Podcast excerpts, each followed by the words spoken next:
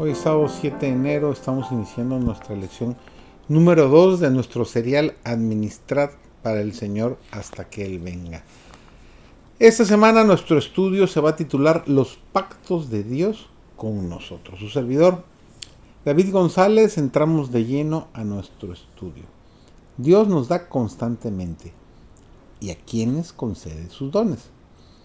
A los que tienen un carácter intachable, nos dice Mateo en el capítulo 5, el versículo 45, el que hace salir su sol sobre malos y buenos, y que hace llover sobre justos e injustos, o sea, parejo para todos.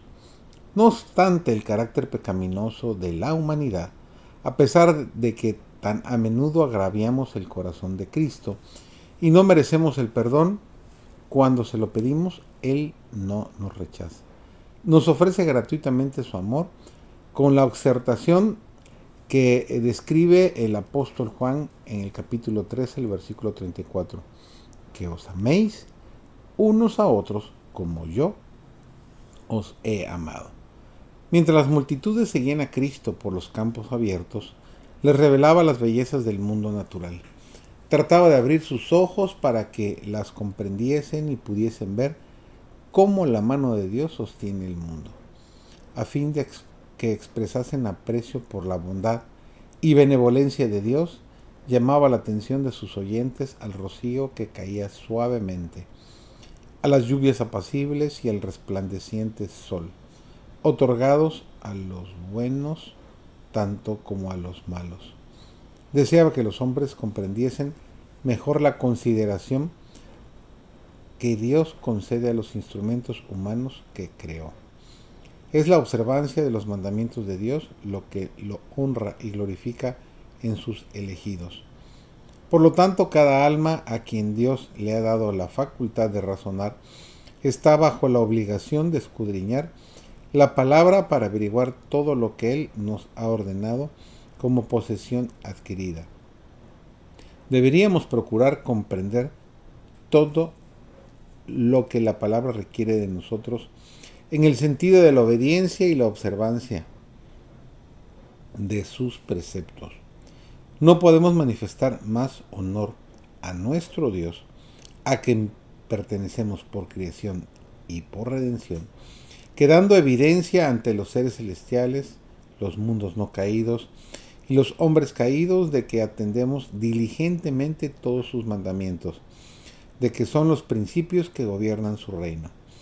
Necesitamos estudiar asiduamente para conocer los preceptos de Dios. ¿Cómo podemos ser súbditos obedientes si dejamos de comprender los principios que gobiernan el reino de Dios? Abrid entonces vuestras Biblias y buscad todo aquello que os ilumine respecto a los preceptos de Dios.